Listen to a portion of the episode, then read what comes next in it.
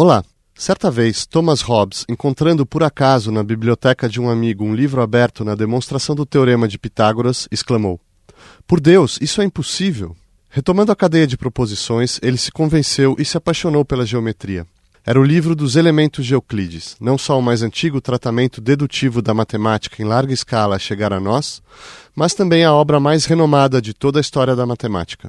Foi uma das primeiras publicações a ser impressa após a invenção da imprensa e, com a única exceção da Bíblia, é a mais traduzida, comentada e estudada, ultrapassando de longe mil edições. Por séculos, enquanto o quadrivium das artes liberais esteve vigente, fez parte do currículo básico de todo estudante universitário e só a partir do século XX deixou de ser considerado um pressuposto entre as leituras de toda pessoa culta. Desbravadores da ciência moderna como Copérnico, Kepler, Descartes, Galileu, Fermat e Newton foram todos influenciados pelos elementos e aplicaram seu conhecimento às suas obras.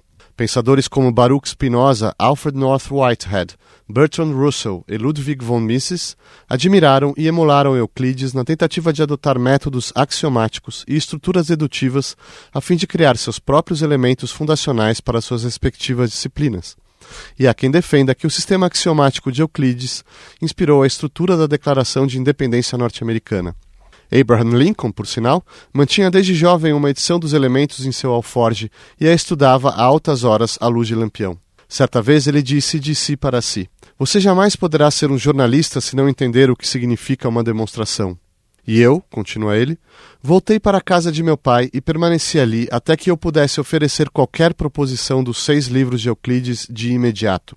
Albert Einstein lembrava-se de que, quando criança, uma cópia dos elementos, junto com uma bússola magnética, foi o presente que mais o influenciou, e referia-se a ele como o santo livrinho da geometria.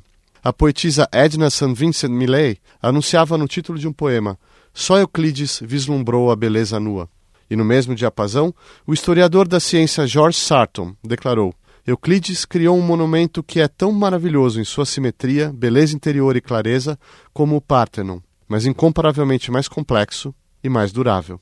Para discutir os elementos de Euclides, convidamos Irineu Bicudo, professor titular do Instituto de Geociências e Ciências Exatas da Universidade Estadual Paulista e tradutor dos elementos, João Cortese, doutor em Filosofia pela Universidade de São Paulo e em Epistemologia e História da Ciência pela Universidade de Paris 7, e Tiago Tranjan, professor doutor de Lógica e Filosofia da Matemática da Universidade Federal de São Paulo. Tiago Tranjan, você pode é, apresentar para os nossos ouvintes o panorama da matemática, coisa da matemática na Grécia Antiga, na época de Euclides, mais ou menos qual é o, o estado da questão ali, em linhas gerais? Eu acho que o importante a salientar, Marcelo, é que quando Euclides entra em cena, ali na virada do, do século IV para o terceiro antes de Cristo, a matemática já tinha atingido um certo grau de maturidade. Isso é importante uh, ter em mente. Né? Então, o que, que, que, é essa maturidade? Você já tem uh, métodos dedutivos muito sólidos, você tem uma sofisticação de mecanismos muito grande já, né? Uh, por exemplo, a prova por impossibilidade, que a gente chama de redução ao absurdo. Então, você já que é uma coisa sofisticadíssima, até hoje é difícil, ela é debatida em filosofia da matemática, como que eu posso, né, como é que isso funciona em termos uh, lógico-dedutivos. Então, você já tem um arsenal grande ali. Uh, uh, bom, a matemática já virou uma especialidade, né? Também outra coisa que a gente esquece é essa constituição das disciplinas, né? E não é óbvio, então elas vão se separando aos poucos, né? A palavra filósofo não tava, não era corrente na época de Sócrates, que é só um pouquinho antes, um século antes. Então, bom, já tinha ali um especialista que era em matemática, por exemplo, matemáticos importantes como Teteto, Eudoxo. Então você tem já uma disciplina que se separou e que tem um certo grau de maturidade. E aí aparece Euclides e faz esse monumento que é, ao mesmo tempo, digamos, um ponto de culminância, um grande resumo do que veio antes, né? Mas com, com grandes contribuições dele, mas ele faz assim, ele coloca o que tudo que aquela, aquela amadurecimento progressivo numa forma absolutamente exemplar, notável e marcante. João, vamos continuar entendendo um pouco esse universo no qual Euclides está inserido. O Tiago falou de avanços na matemática, de ah, traçou ali um pouco, mas assim, se a gente puder comparar brevemente matemática grega com o que as fontes que eles tinham, com panoramas outros como Babilônia, Egito, uhum. tem como identificar alguns pontos aí de. Eu estou tentando buscar a singularidade, a originalidade da matemática na Grécia. Claro. Vale lembrar que a gente sabe muito pouco sobre o Euclides histórico, né? O quanto que desse livro veio de um trabalho original do Euclides ou não.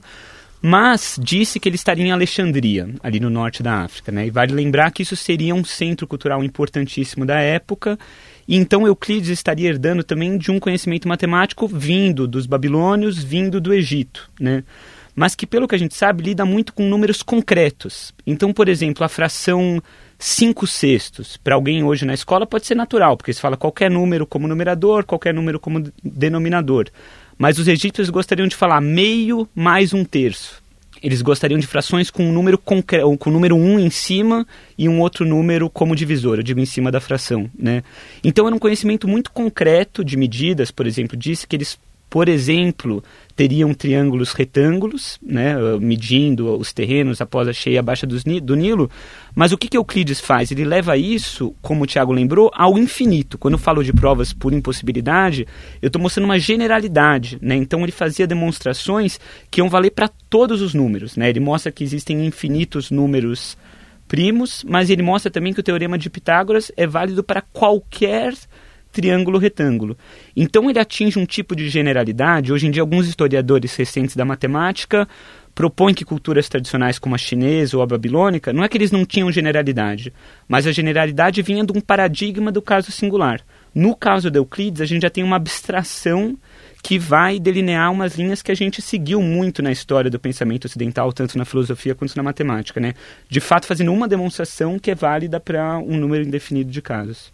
Então, antes de, professor Ineu, antes de retornar a esse, as, ao, ao, trabalho, à obra do Euclides, mesmo a gente conhecendo pouco, alguma coisa a gente sabe dessa figura. O que, o que a gente sabe? Qual, qual, o que é possível? É, obras que ele escreveu? Bom, obras que ele escreveu a gente conhece, mas praticamente não se sabe nada da vida de Euclides. Uhum. As poucas anedotas que se contam sobre eles, duas essencialmente, são contadas também a respeito de outros personagens por exemplo, é, um, um, por, por inferência, chega-se à conclusão, por inferência, por citações, que, que é por uma citação que aparece em Arquimedes e que não se tem certeza se ele está realmente falando de Euclides, chega-se à conclusão que Euclides viveu na época do primeiro Ptolomeu, que teria indagado Euclides se não haveria para a geometria um caminho real, quer dizer, um caminho que não fosse o caminho dos elementos.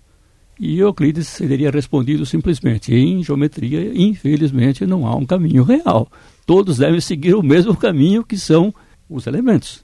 Outra história que se conta é que ele teria um aluno que, depois de aprender a primeira proposição, perguntou a ele o que ele ganhava por ter aprendido aquilo.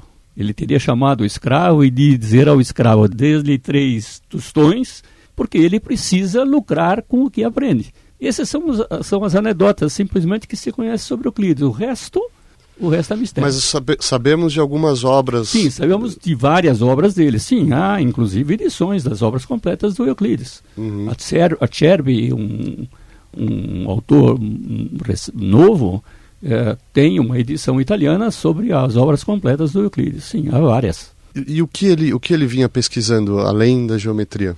Eu acho que essencialmente as coisas que estavam uh, no âmbito do, do, que se considerava matemática, que a geometria, a aritmética, a música, astronomia, música. Ele tem alguns, algumas obras sobre, sobre música. Certo. Tiago, podemos conjecturar sobre as motivações dessa figura Euclides ao escrever os seus elementos, eu estou perguntando isso porque na historiografia você vê pessoas defendendo Euclides como um grande pai criador da geometria, outros que o colocam no, no, no, extremo oposto como uma espécie de um, de um editor que não está, na verdade, fazendo nada de original, ele tá, só está reunindo a sabedoria da época, compilando ali para construir uma espécie de manual qual é, como que a gente posiciona, quem é realmente, o, quais são as motivações dele ao compor essa obra? A, a esse respeito, Marcelo, eu diria o seguinte, uh, vamos, vamos, separar a figura histórica de Euclides, né, que como o, Irineu e o João falaram,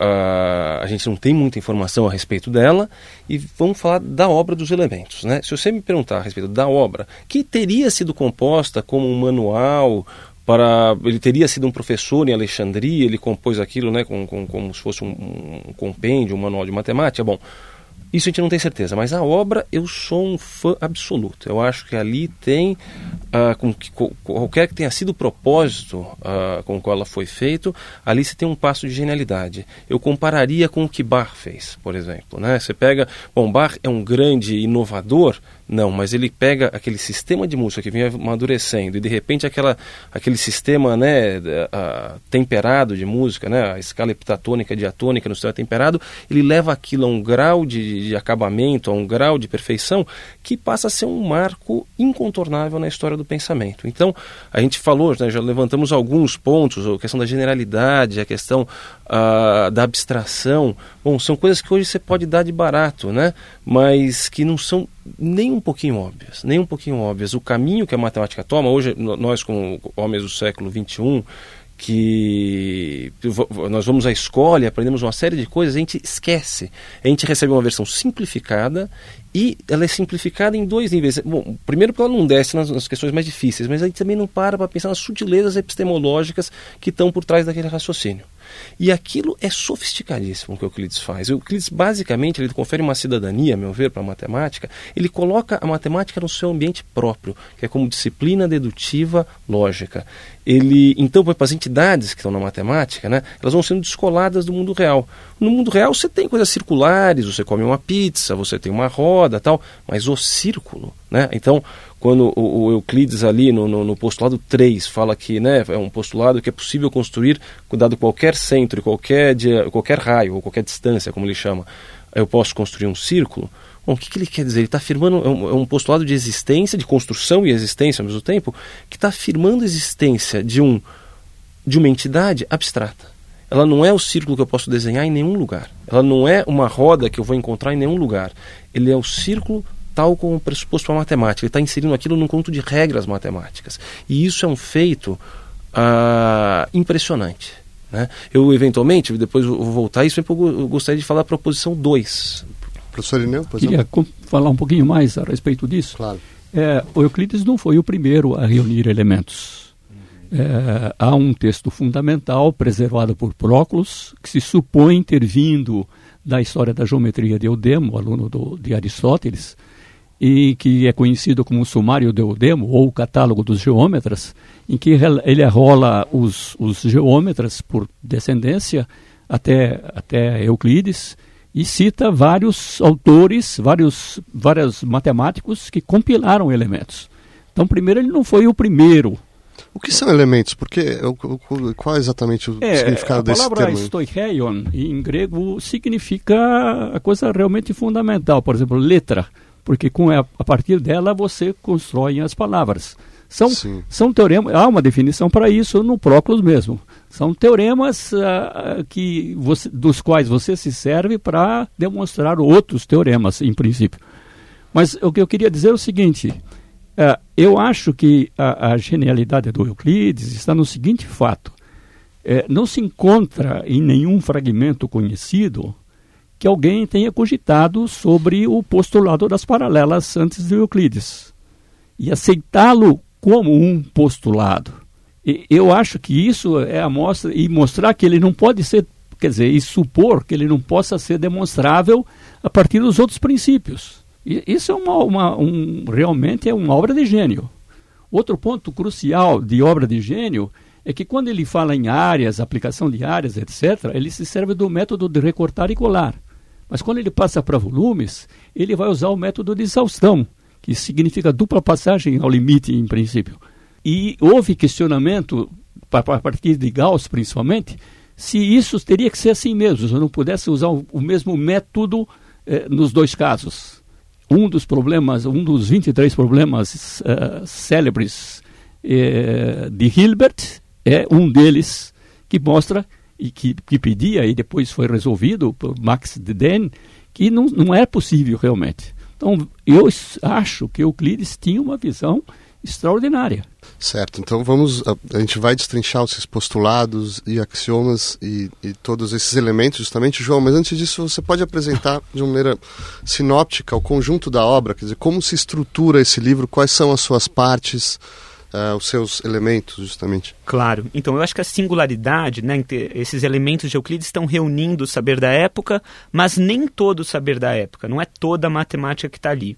Se trata de uma espécie de jogo, né? O que eu posso fazer com régua e compasso. E aí você vai derivando no que a gente pode chamar uma arquitetura da matemática. É, Isso... O que ele tem como instrumento é a régua e o compasso. Régua uma e compasso, sem escala. ou seja, conjuntos de, a gente diria hoje, né, conjuntos de pontos equidistantes de um centro e reta a possibilidade de eu prolongar uma linha reta indefinidamente. Isso aparece até como um postulado, né?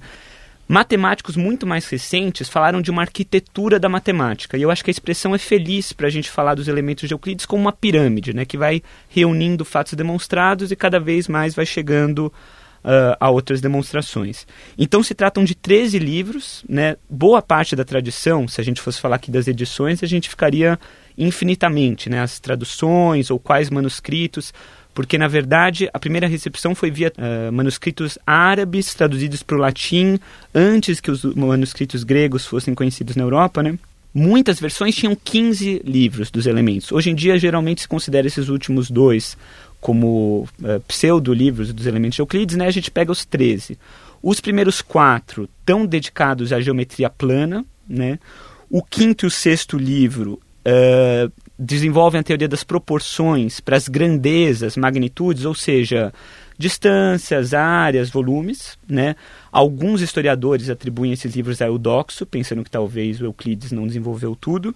Depois nós temos o livro, dos livros 7 ao 9, uma teoria dos números de Euclides, né? Então, resultados sobre números inteiros, vale a pena dizer que os gregos não trabalhavam nem com o zero, nem com números negativos, nem com o que hoje nós vamos chamar números reais, né, isso que a gente aprende na escola. E, finalmente, uh, o livro 10, ele trata de linhas incomensuráveis, né, aquelas que não têm uma medida comum. Eu posso emparelhar uma linha de um lado e a outra do outro lado, nunca elas vão chegar exatamente no mesmo termo. Né?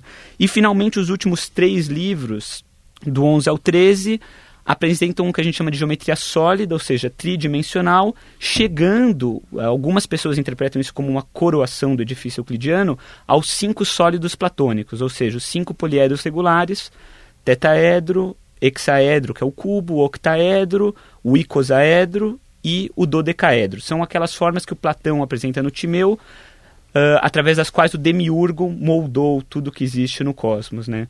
Então isso pode ser considerado uh, uma conclusão dos elementos sobre uma certa maneira, e vale a pena lembrar que o que a gente aprende na escola, até o, o final do ensino fundamental, de geometria plana, já está aqui, numa obra de 2.300 anos atrás. Né?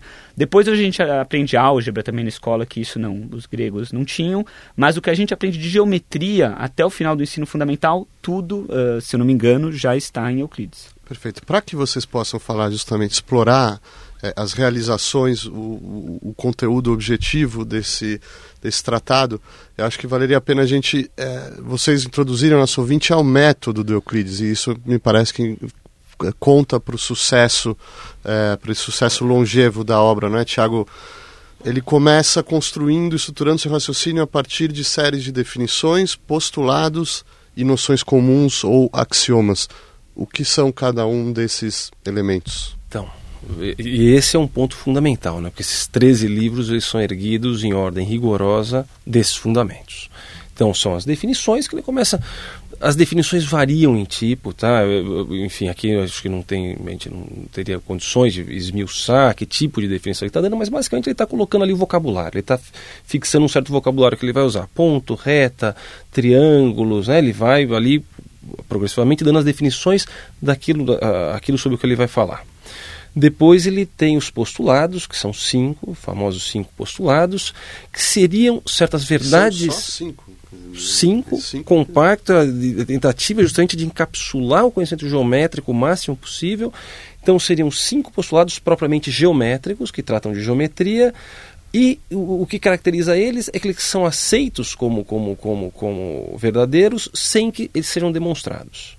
Também é outra discussão de onde viria a minha percepção de verdade deles, porque eu aceito eles como verdadeiros, mas o, o, do ponto de vista lógico, o, o, feito é esse: é falar, não, isso aqui eu não vou demonstrar, eu vou aceitar como verdadeiro.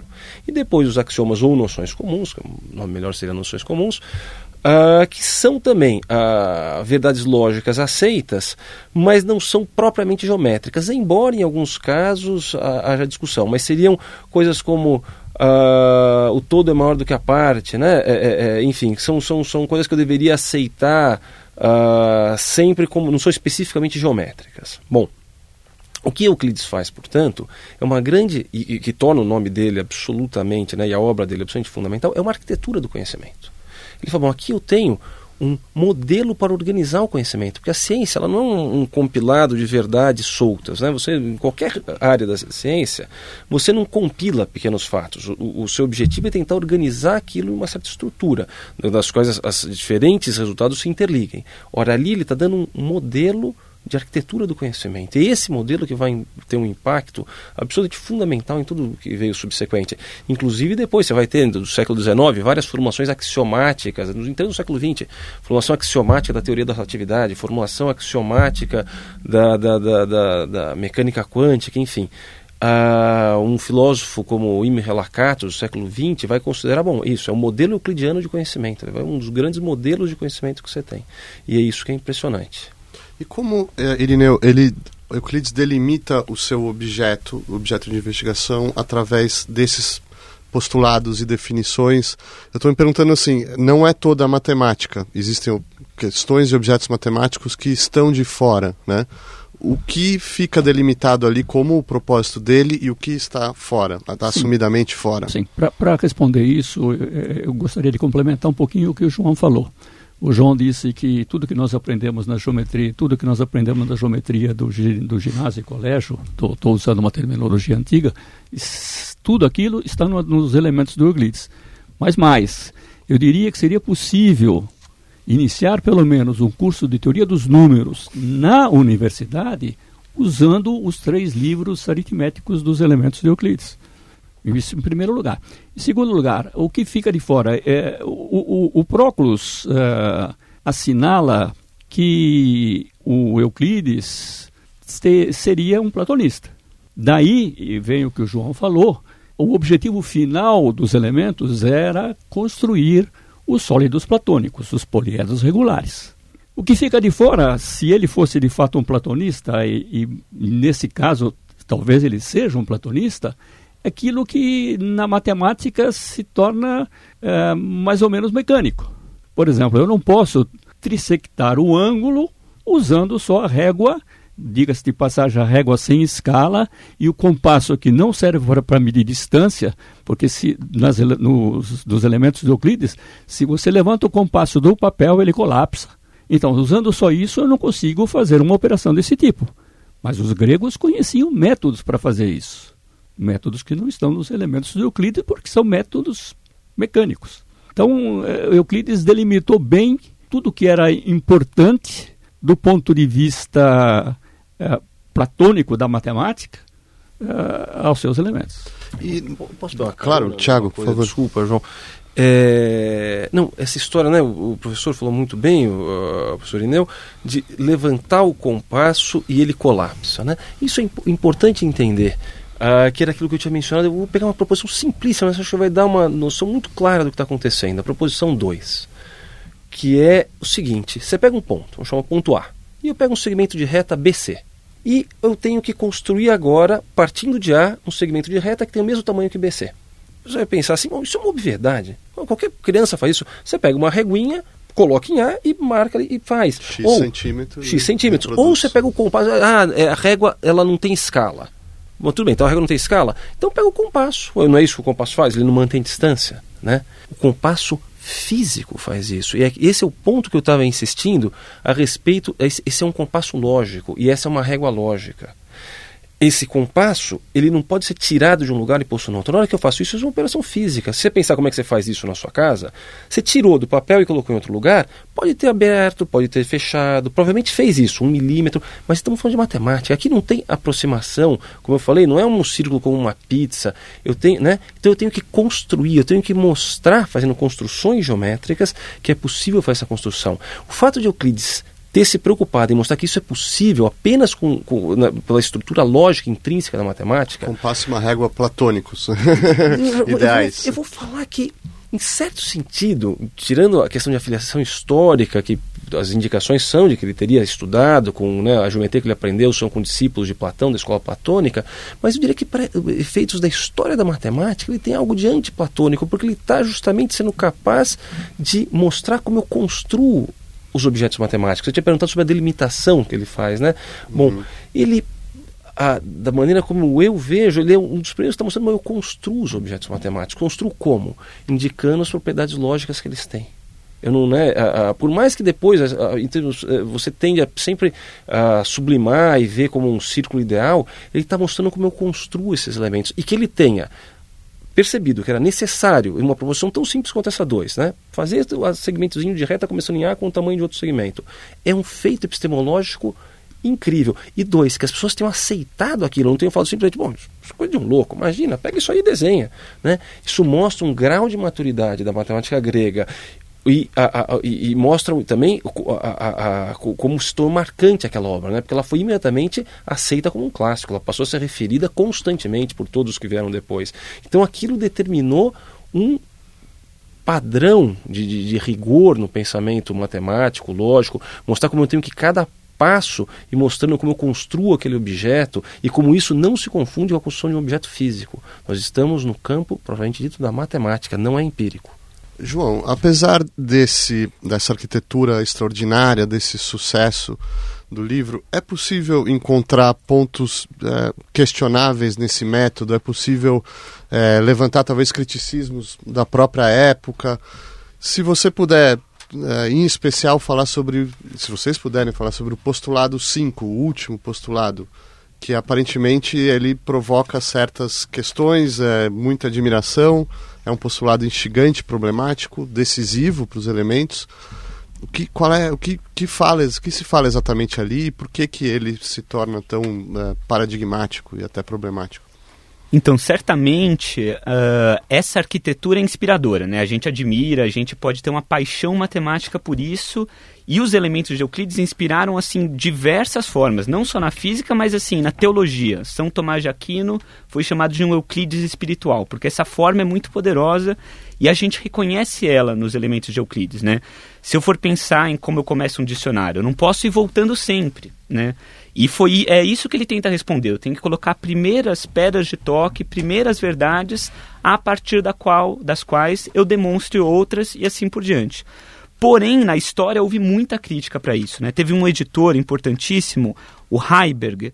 Em 1883, ele descobriu, ele identificou quase 1.500 acréscimos ao texto original. Ou seja, os copistas, os editores, os tradutores iam complementando, quer dizer, admirando essa estrutura do texto de Euclides, eles iam tentando remendar o que eles iam entendendo que não podia, que, quer dizer, que não estava evidente de si ou claro, né? A recente história da matemática, recente eu digo coisa dos últimos 20 anos, tem olhado muito para o papel dos diagramas nas edições dos elementos. Ou seja, a gente gostaria que aquele raciocínio dedutivo fosse puramente formal e pudesse ser comp eh, perfeitamente compreendido por uma leitura, como a gente está fazendo aqui por áudio. Porém, nas edições tem desenhos aos lados. E a questão é: será que esses desenhos são necessários ou não para compreender?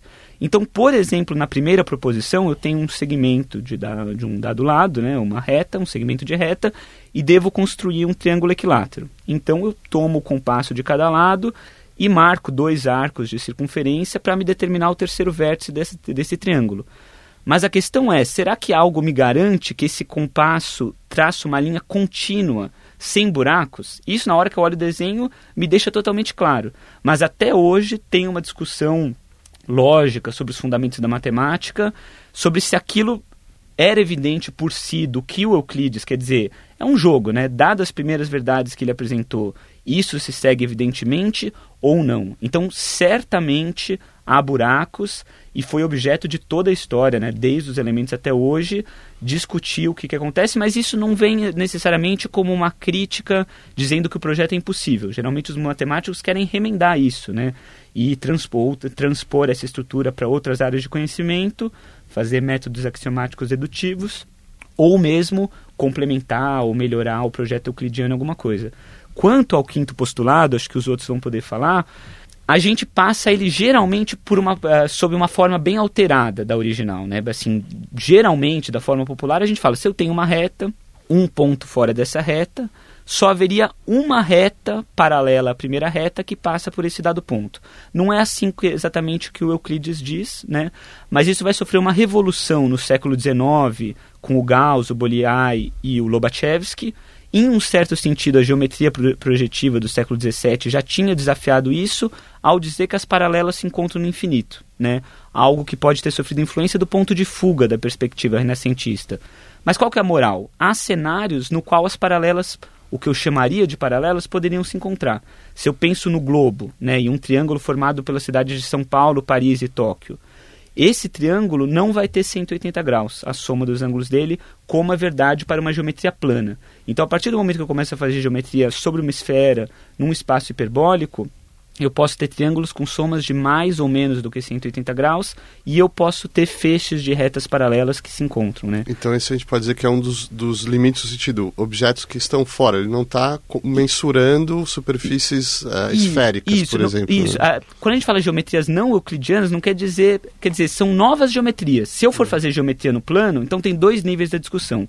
Se eu for fazer geometria no plano, a soma do, do, do a soma dos ângulos de um triângulo dá 180 graus e uma paralela só tem outra paralela que passe por um ponto. Né? Se eu passo para outras geometrias, há muito mais riqueza. Agora, mesmo dentro dessa geometria do plano euclidiana, eu posso questionar muito sobre a perfeição dessa completude dedutiva. Quer dizer, cada passo ali é necessário, de cada verdade, a próxima que vem, eu devo necessariamente aceitá-la pelas regras de inferência, ou seja, os tipos de silogismo, uh, as estruturas de argumentação de uma certa verdade chegam em outra. Eu sou obrigado, se eu for um ser racional, a aceitar todas as demonstrações euclidianas ou não? Então tem esses dois níveis de discussão, além da geometria euclidiana e no seio da própria geometria euclidiana. E no seio da própria geometria euclidiana, Irineu, geometria plana, será que a gente pode ilustrar isso que o Tiago falou, do, da, desse método de construção isso que o João falou, será que a gente pode encontrar alguns exemplos uh, para o ouvinte de, uh, das,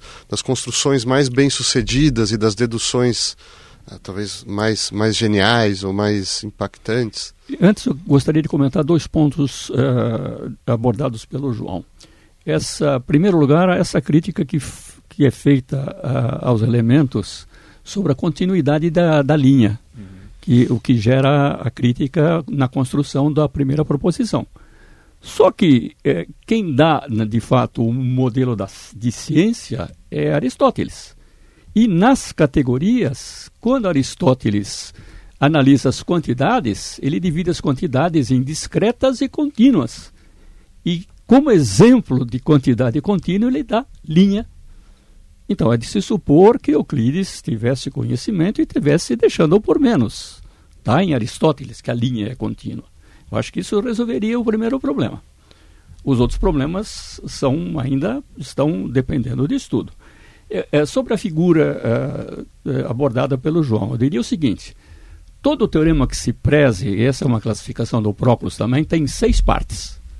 Tem a, a apresentação, o enunciado, a próteses, depois o enunciado é dividido em dois, aquilo que é dado, o êctasis, em grego, e o que eu, eu pretendo uh, demonstrar ou construir é o diorismos.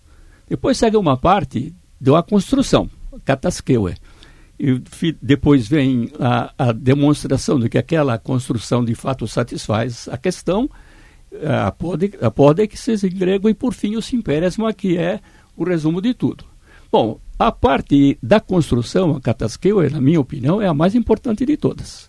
E praticamente o único tempo verbal que Euclides usa na construção é o, o, o imperativo perfeito passivo. Imperativo porque ele está dando um comando. Passivo porque os objetos matemáticos vão sofrer esse comando. Então, o x está no perfeito. Ora, o perfeito em grego é uma ação transcorrida no passado, mas com resultado no presente. Então, quando ele fala fiquem ligados os pontos A e B, e eu vou chegar para ver, os pontos já estão ligados. Então, do meu ponto de vista, Figura é também importante. Não que ele se apoie nas figuras, isso eu não estou não tô garantindo, mas que a figura é importante na, nas das proposições, eu acho que a figura é importante até pelo uso do tempo verbal gostaria de perguntar, Tiago Tranjan, uh, Teoria das Proporções, uh, o livro quinto. claro, você quer complementar, por favor. Complementar uma coisa. e eu já vou dar que em Teoria das Proporções eu vou solicitar os meus colegas, porque eu não vou saber falar coisas muito excelentes nessa área. Mas uh, ainda, por ser um aspecto muito importante, eu gostaria de retomar a questão dessa arquitetura, né, que a gente voltou... O que acontece? Bom, você tem uma ameaça ali constante qualquer área de investigação uma, uma, dupla ameaça de regresso ao infinito. Logicamente você fala, o que é o regresso ao infinito? Bom, uma, eu vou, vou exemplificar e vai ficar, isso vai ficar claro. Uma é do significado dos termos, que é o problema do dicionário, né? Que o, o João falou brevemente, como é que eu começo um dicionário? Bom, eu tenho que definir uma palavra, mas para definir uma palavra eu preciso usar outras palavras. Então, bom, eu tenho que supor que você conhece as outras palavras. Então, deixa eu tentar definir essas outras. E, e se eu for indo, né, uma palavra de outras para ser definida, essas outras são de outras para ser definidas, essas outras de outras para serem definidas, eu tenho um regresso infinito aqui, eu nunca paro. Onde que eu paro isso? Né? Como é que você sabe a primeira palavra? Isso é um ponto. Então, o significado dos termos. Outro problema a verdade. João, também... Uh, Triago, desculpe, e o dicionário usa o círculo vicioso. O, dicionário, o dicionário, no caso, usa o círculo vicioso. O nosso dicionário usa.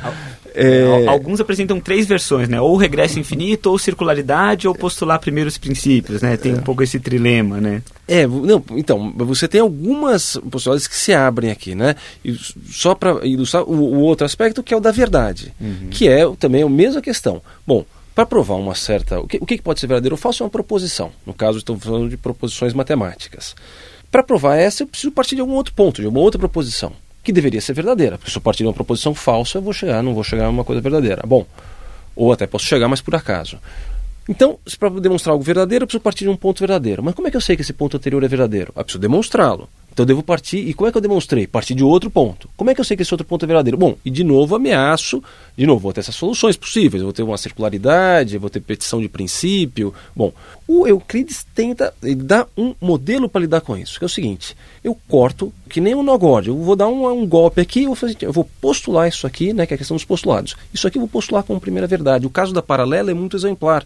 O Aristóteles já tinha apontado um problema na, teoria das paralelas, um, competição de princípio. Ele falou, o pessoal começa a demonstrar coisa e cadê? Isso não está garantido. Onde é que isso começou? E o Euclides fala, essa é a minha solução. Eu vou supor isso aqui como verdade e ver o que segue daí. Né? Então, quando você fala, para arrematar esse ponto, bom, de supostas possíveis deficiências Tiago, só, só claro, de novo para complementar, o que é um, um ato de coragem, uhum. porque existem linhas que se aproximam indefinidamente que, e no que não se tocam. Sim. Por exemplo, a parábola e a sua síntota. Uhum. Não é? Quando Euclides assume o postulado, é de fato um ato de coragem. Né? Sim, total. Então, é, é, uma, é uma solução muito avançada, muito ousada para um problema que estava posto. Então, e quando você fala assim, bom, existem deficiências, e o João e o, e o Irineu a, analisaram muito bem a questão, falaram, bom, tem duas, as internas da geometria euclidiana e as extensões, que são geometrias hoje a gente chama de não euclidianas. Eu não chamaria de limitações da geometria euclidiana por um motivo simples. É como numa corrida de bastão, como se eu falar, bom, tem quatro corredores, os quatro por 100 metros rasos. Eu falo assim, ah, o quarto é o melhor, porque ele chegou mais longe. Olha o primeiro ali, ele ficou nos primeiros 100 metros. Esse cara, não... bom, não faz sentido isso, né? Claro, você tem uma história subsequente da matemática, em que aquela disciplina foi levada para outras áreas e no processo que é natural a matemática, é continuar traçando relações lógicas, foram continuando, né? e, e, portanto, delimitar outros objetos. Como eu falei, na matemática você cria objetos. O Euclides criou um objeto que tem uma sofisticação incrível, que são os objetos da geometria plana ou euclidiana. Se transformou num adjetivo, né? Euclidiano, tal, com pouquíssimas coisas, como dantesco, tal, se transformou num adjetivo da, de, de, não sei se de todas as línguas, mas da maioria das línguas, né? Então, ele delimitou ali um objeto, né? Claro que se vão delimitar outros objetos depois, sim, a história da matemática cuidou de... de é impressionante que demorou quase 2.300 anos para que se finalmente percebesse que aquele não era o único objeto geométrico que poderia ser delimitado.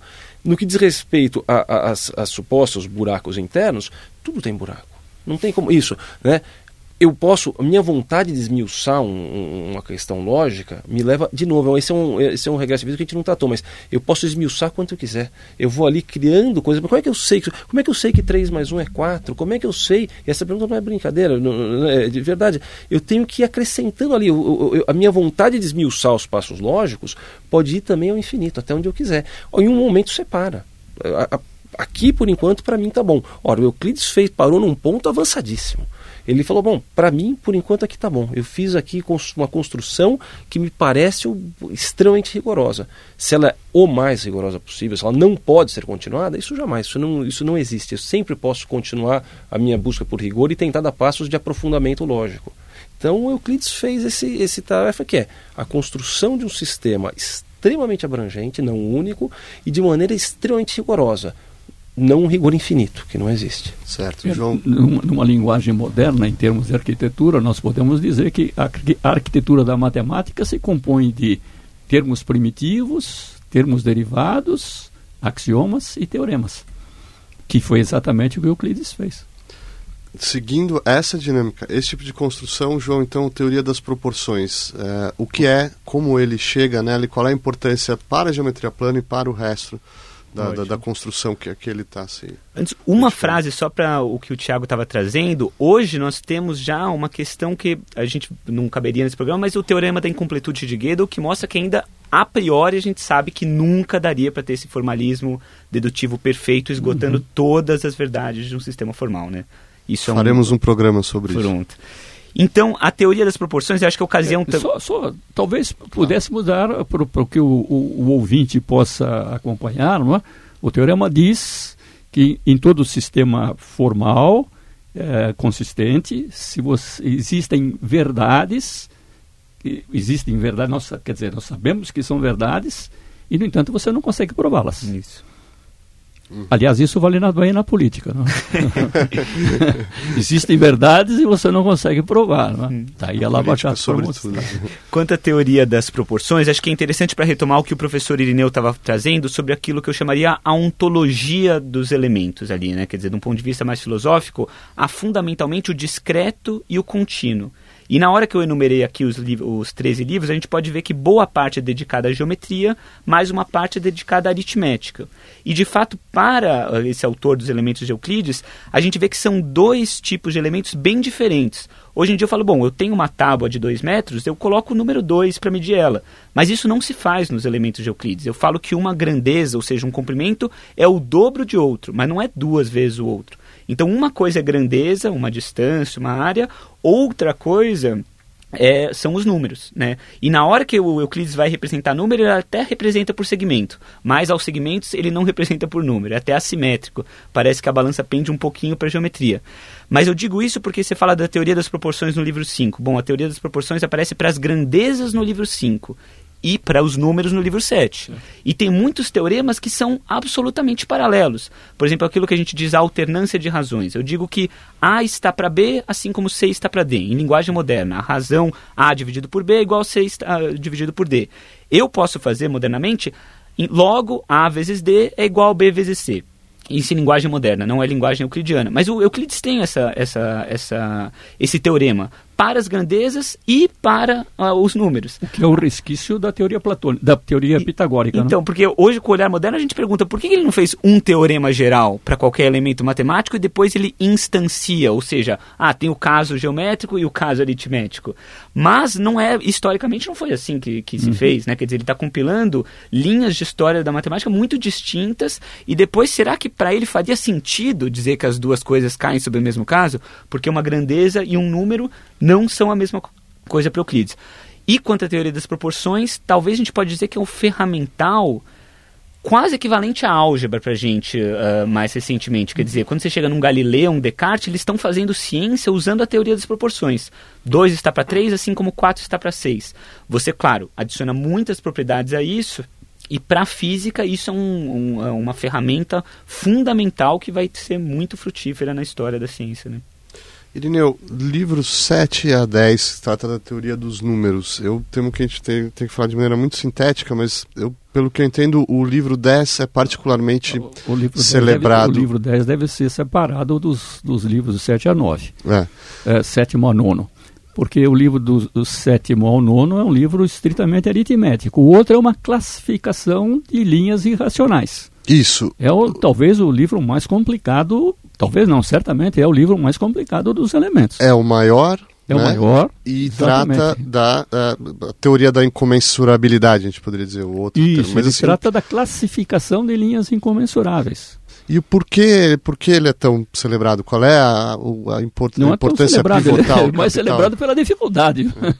Era a, o tornozelo Mas eu encontrei, Aquiles, encontrei é? mais de alguma, de um, de um historiador que se referiu como talvez a obra-prima do Euclides. É, claro, existe o Quinor, por exemplo, existe o Quinor, existem outros uh, historiadores da matemática que trataram exclusivamente do livro 10. Aliás, eu tive um aluno que defendeu recentemente uma, uma, tese de doutoramento sobre o livro 10. Fez um estudo, eu acho que muito bom, classificando as coisas, não é? separando os, os, as proposições em grupos dependentes eh, entre si no grupo. Né? Mas o, o, livro 10 realmente é um livro uh, que, que ele vai usar só em, na construção uh, final do livro 13. Então, vamos dizer, do ponto de vista matemático, é, é, é muito complicado em relação a, aos outros livros e, claro que representa uma contribuição fundamental, evidentemente, mas uh, acho que não tão uh, estimada para o estudo regular quanto, quanto aos outros livros. É Mas é possível e talvez pertinente é, é, resumir essa teoria da incomensurabilidade só para a gente tentar entender o, exatamente do que se trata. É, as duas linhas são incomensuráveis se não existir uma medida comum entre elas. Quer dizer, por mais que você divida uma e outra, você não vai encontrar uma medida comum. Isso é incomensurabilidade. Eu, vou tentar dar um exemplo para ajudar a ficar claro é, a descoberta da incomensurabilidade foi um fato matemático-filosófico de grande alcance na Grécia Antiga. Né? Porque você tem uma expectativa de que as coisas possam ser reduzidas a uma mesma medida. Vou pegar, vou te dar um exemplo. Se eu pego o 15 e o 7, qual é a mesma medida deles? É 1. Se eu pegar o número 1, ele cabe 7 vezes no 7 e 15 vezes no 15. Fala, que coisa óbvia, tá bom. Então vamos pegar um sétimo e um quinto eu olho para esses dois segmentos que tem um, né, pego uma unidade de medida qualquer, se eu traçar no, papel, tem um segmento que tem um, um, tamanho de um sétimo de uma unidade outro que tem um tamanho de um quinto de uma unidade. E eu falo, ó, eles não são do mesmo tamanho, será que tem alguma unidade que seja comensurável com eles? E cê, sim, você acha, é 1,35 avos. Se eu pegar uma coisa que tem a medida 1,35 avos, ele cabe 7 vezes num quinto e 5 vezes num sétimo. E você tem uma expectativa razoável de que sim, dado qualquer segmento, dado qualquer coisa, qualquer número, qualquer segmento, eles tenham uma razão comum. E a palavra razão aqui é de uma polissemia incrível, porque é o logos grego, né? É a possibilidade de falar, é a palavra, é de expressar as coisas num, num vocabulário, no mesmo vocabulário, no, por meio da razão. Bom, a respeito dessa polissemia, ela é tão longa, não, não dá para entrar mesmo. Mas enfim. E de repente você tem a prova de que o raiz de 2, de 2 ele é incomensurável com 1.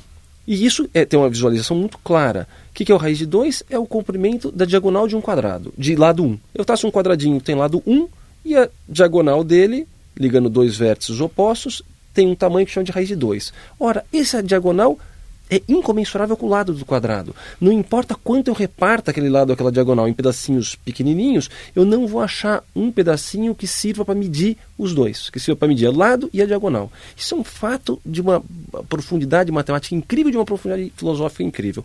Bom, para lidar com isso é que surge a teoria das proporções, a, geometria, a, a, matemática grega dá uma virada em direção à geometria, justamente por causa dessa percepção. Então, essa, né, o, o João falou que tem um pequeno favorecimento para a geometria, tem mesmo, tem uma causa histórica, né, que é um pouco essa, tá, essa incomensurabilidade, e no livro 10 o Euclides faz ali realmente um panorama brilhante, tentando dissecar um pouquinho essa, essa situação. É, é isso que está por trás. E é um fato importante. Agora, se é realmente o livro. Aí eu concordo é, com o professor Irineu, não é o, o, livro mais importante, o mais bem feito. Simplesmente trata de um assunto que é, que é mais espinhoso, por assim é dizer. É mais delicado, sem dúvida. Agora, se vocês puderem um pouco avaliar é, a, a recepção, o destino desse livro em dois campos, quer dizer, primeiro nos avanços da matemática mesmo, ele vai ser recebido pelos árabes, depois ser retransmitido para a Europa, etc e tal. Mas, por outro lado, o seu próprio valor educativo, porque ele vai ser adotado como uma espécie de, de fato de, de, de manual, ele vai estar ali sendo usado né, no, no quadrivium. Então, assim, como, como que é, se a gente puder buscar aí, vocês puderem apresentar para o ouvinte alguns dos capítulos importantes da história da recepção desse, desse livro, João? Então, como a gente já comentou um pouco no passando, quer dizer, isso dá uma forma por excelência para matemática. Se a gente quisesse pegar um exemplo recente, tem os Principia Matemática, do Bertrand Russell e do Alfred Whitehead, ali na virada do século XIX para o XX, não me lembro exatamente o ano, mas é, é ali na virada. 1909. Obrigado que é exatamente essa estrutura. Quer dizer, eles querem colocar verdades primeiras e inferências, ou seja, passos necessários para chegar a demonstrar um livro enorme, assim. Geralmente as pessoas consideram ilegível, mas seria um projeto, a gente diz, logicista na linha do Euclides, já para dar um salto enorme, né?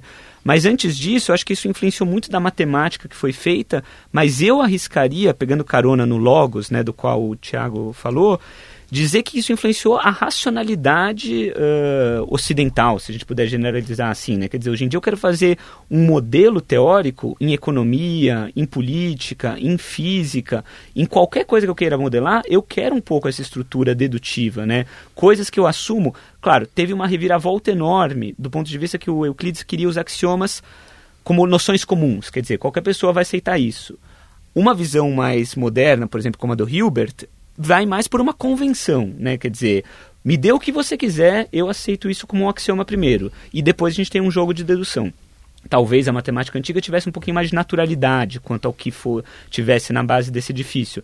Mas esse, essa estrutura formal de uh, coisas aceitas primeiramente, passos necessários e coisas deduzidas, isso tem uma implicação, quer dizer, muito da física hoje é feita sob essa ótica, e eu falei ano passado também sobre São Tomás, Quer dizer, o fato de que São Tomás de Aquino pegou a verdade revelada mesmo do cristianismo e mesmo sob ela quis colocar essa estrutura lógico-dedutiva que Aristóteles tinha exposto nos segundos analíticos, uhum é incrível, né? Quer dizer, mesmo ali pode. Spinoza, pode se concordar ou não com a verdade revelada, mas alguém poderia dizer, bom, digamos que eu concorde com tal verdade revelada. Concordo ou não com a sequência de, sequência de patos que São Tomás de Aquino faz na Suma Teológica. Então eu diria que isso estruturou uma das principais formas do pensamento ocidental, da nossa organização de teorias, né? Ainda sobre... É, é, é eu acho que a, a, grande diferença, por exemplo, entre Euclides e, e Hilbert é, historicamente falando, não é? é que eu acho que a, a, geometria euclidiana ainda tem um certo resquício de descrição do espaço circundante. Ao passo que, no decorrer da história, certos geômetras uh, mais, mais recentes, não é? e que culminaram esses geômetras, o trabalho deles, é, o trabalho culminou com, com Hilbert, é exatamente de limpar tudo do espaço circundante. As coisas são feitas por pura, por, por pura convenção. É, o Hilbert diz que tome três categorias de coisas, ou pode pensar em, sei lá, em copos, em cerveja, como bom, bom, bom alemão, né? e coisas que tais, é? e que a coisa funciona. Então, mas a, a grande importância do, dos elementos, eu acho, está exatamente nisso, não é? ensejar, inclusive, esse desenvolvimento histórico que culmina do Hilbert. Nós temos que lembrar que o Hilbert e o Poincaré eram os dois maiores matemáticos do mundo à época. Quer dizer, se o Hilbert, o matemático da, do calibre do Hilbert, tivesse interessado em, em, em, formalizar tudo, eu acho que isso é uma medida da importância dos elementos, sem dúvida nenhuma. Agora, eu gostaria só de complementar uma coisa sobre o, o eu acho que é um ponto curioso em se comparar o postulado das paralelas ao axioma da escolha. Ah, eu acho que o axioma da escolha seria um tópico para uma, uma próxima rodada, talvez. Certamente. É? E compararmos os dois. Eles guardam semelhanças. Eu escrevi um artigo uma vez exatamente sobre baseado no Plutarco, as vidas paralelas, né, sobre a, a, os objetos paralelos da matemática, o axioma o axioma das paralelas e o axioma da escolha. Para ilustrar para o ouvinte o, o que, do, do, que se trata o axioma é, da escolha. O axioma escolha. da escolha diz, uh, trocado em, em, poucos miúdos, não é? que você, eh, em geral, você não pode fazer eh, escolha infinitamente, escolhas infinitas ao acaso. eu vou usar exemplos do Bertrand Russell se você tem critérios de escolha infinita, não é? Um exemplo do Bertrand Russell, se você tiver um conjunto de pares de sapatos e quiser formar um, um outro conjunto só com os pés direitos dos pares, você tem um critério de escolha. Mas se você tiver um conjunto de pares de meias e quiser formar um conjunto com as meias do pé direito, você já não tem mais um critério de escolha. Daí é que serve o axioma da escolha. E metade da matemática moderna conhecida não seria possível de demonstração se nós não tivéssemos o axioma da escolha. Tiago Tranja, para encerrar então, falando sobre o legado, como você definiria euclidianamente, talvez o maior legado, ou os grandes legados, enfim? Então... Acho que a gente ah, falou, né? Já falei um pouquinho sobre isso. Vou retomar aqui, né? A figura do Hilbert. No, no, ele escreve em 1899 esse um grande livro chamado os fundamentos da geometria e que vai, num certo sentido, muito além. Usando o método euclidiano, vai muito além do Euclides no sentido de que esmiuça mais né, a, a, certos pressupostos lógicos, não são só cinco postulados, são vários postulados, né, e isso mostra um pouquinho, ilustra aquela questão que você falou, bom, e as limitações do Euclides, né? Bom, o Euclides, evidentemente, tem limitações porque todo o corpo de conhecimento para num certo ponto, né? Mas se você olhar, também retomando o que o professor Irineu falou, o Euclides me parece estar num ponto muito interessante em que ele ao mesmo tempo está, tá delineando um método para matemática que vai ser absolutamente central para a vida da matemática e para outras coisas, como o João observou, mas ele está ainda preso numa semântica específica. Né? O que eu quero dizer com isso? Você está falando de geometria, você está falando de objetos que eu deveria poder intuir. Né? Tá bom que o círculo que eu, que, eu, que eu tô falando na geometria não é o círculo que eu faço, não é o, a, o pedaço de pizza, tá, né? é um círculo ideal, mas é um círculo que de alguma maneira cabe na minha intuição e meus axiomas tratam desses objetos, né? tratam de círculos, trata, tratam de círculos, tratam de retas e é por isso que uh, eu, eu, eu, tento buscar a justificativa daqueles cinco postulados, eles não são demonstráveis de nada, mas eu espero a, a partir de outra coisa, eles são postos no início do, do, do, do meu, do minha estrutura lógica. Mas eu espero que você concorde com eles. Eu espero que você concorde que, dados dois pontos, eu traço uma reta. E está implícito aí que eu, que eu posso ligar esses pontos com uma reta. Está implícito que é uma e somente uma reta, que só existe, né? Que tem um, existe uma e é só uma que liga dois pontos. Eu, do ponto de vista lógico, eu estou falando, bom, eu não vou além disso. Aceita isso como o início da minha, da, da minha proposta, né? E do ponto de vista, uh, eu estou falando, bom, aceita isso, mas aceita porque você tem uma intuição a esse respeito, porque é evidente, né? Ora, é essa parte, então nesse sentido o Euclides ainda está num híbrido, porque ele está logicamente perfeito, falando, mostrando uma arquitetura que, que supõe uma verdade inicial que é indemonstrável, mas fica uma sombra de, bom, mas pensa no que você está falando e você vai ver que é verdade. É esse segundo passo depois que foi Uh, dado. Ou seja, mas demorou muito, isso é século XIX, que é o que o professor Irineu falou quando o Ribas falou, não, não, importa do que eu estou falando, só me importa a estrutura lógica. E aí que, obviamente, eu vou encontrar outras estruturas lógicas. Né? Eu vou dar o, o passo, eu posso falar de copos de cerveja, eu não estou mais preocupado com qualquer semântica específica. Agora eu me concentrei só na lógica. E agora realmente o postulado adquiriu sua cidadania plena, porque qual é a evidência de que ele é verdadeiro? Não tem evidência nenhuma. Assume que ele é verdadeiro, ele está construindo um objeto matemático. Ora, o início desse movimento está posto com toda a clareza em Euclides. E que isso tenha sido feito 2.300 anos atrás é absolutamente surpreendente. Né? Com as limitações que, evidentemente, qualquer ponto, né? Eu volto na minha metáfora do corredor. Qualquer corredor deixa o bastão num certo ponto, né?